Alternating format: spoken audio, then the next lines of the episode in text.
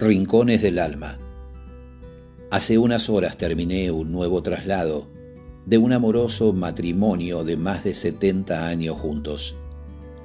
El último con ellos lo había hecho hacía varios meses cuando todavía vivía su hermana y cuñada. Hoy es su cumpleaños por primera vez festejando sin ella. ¿Cómo olvidar esas idas y venidas con los tres entre San Isidro e Ingeniero Maschwitz?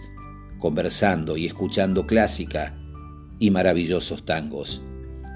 Un rato antes había terminado un pool de unos chicos de secundaria que me habían dejado algo aturdido por sus charlas y preguntas sin filtro. ¿Vos tuviste catequesis en el colegio, Rufo? ¿Seguís creyendo en Dios? No me lo esperaba. Como pude, fui saliendo por la tangente, pero sé que en algún momento volverán sobre el tema. Habíamos recorrido algunas pocas cuadras por el bajo de San Isidro en dirección a Tigre, para tomar un camino distinto y muy alegre, desde el asiento de atrás, mi pasajera comentó, Rufo, todavía no hemos escuchado ningún tango. Perdón, perdón, es cierto.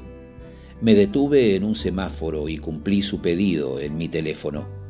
Pichuco, volvía a sonar entre nosotros y me alegró escucharlo con sus 97, cantando al lado mío.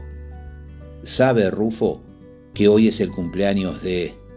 Sí, claro, me acuerdo siempre de ella. Usted la llevó y pudo conocer bastante.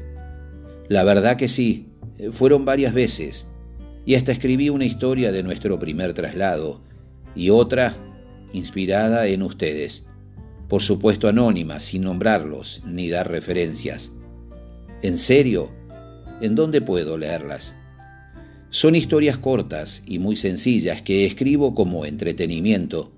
Comparto algunas en las redes sociales y también las grabo. ¿Dónde se pueden escuchar? Bueno, acá, en el mismo lugar de Troilo. Entonces podemos escucharlas ahora, Rufo. ¿Seguro quieren? Dudé unos segundos, pero no pude resistirme a su insistencia. Fue muy lindo para ellos, para mí maravilloso. Qué lindo recuerdo, Rufo. Qué bueno que lo haya escrito. Nos ha gustado mucho, tiene que escribir un libro. Seremos los primeros en comprarlo, pero con una buena dedicatoria. Morí de amor. Era como estar hablando con mis padres o abuelos. Nos despedimos en la puerta de su casa, sumergida en un majestuoso universo de árboles. Ya había sido demasiado.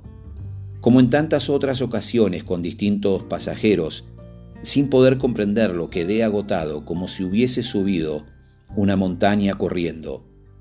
Me quedé pensando en su ausencia y en ellos tan cariñosos tomados de la mano. Necesito escribir sin parar para, al menos, terminarles y dedicarles mi libro con sus historias. Llegué a casa y busqué distraerme. ¿Qué estás haciendo, Mati? Estoy viendo un video que grabé con el dron en chapa. ¿Puedo verlo? Subí el volumen bien alto. Quedé alucinado con el sonido bien puro del agua. Necesitaba reconocerme tan pequeño ante la inmensidad de la naturaleza y sentirme en paz. ¿Puedo compartirlo? Pensé en los chicos del pool, en mis adorables pasajeros de ingeniero Maschwitz y en esa increíble sensibilidad de Matías que a través del arte, su música y fotografía logró transportarme una vez más a esos misteriosos rincones del alma y de mi existencia.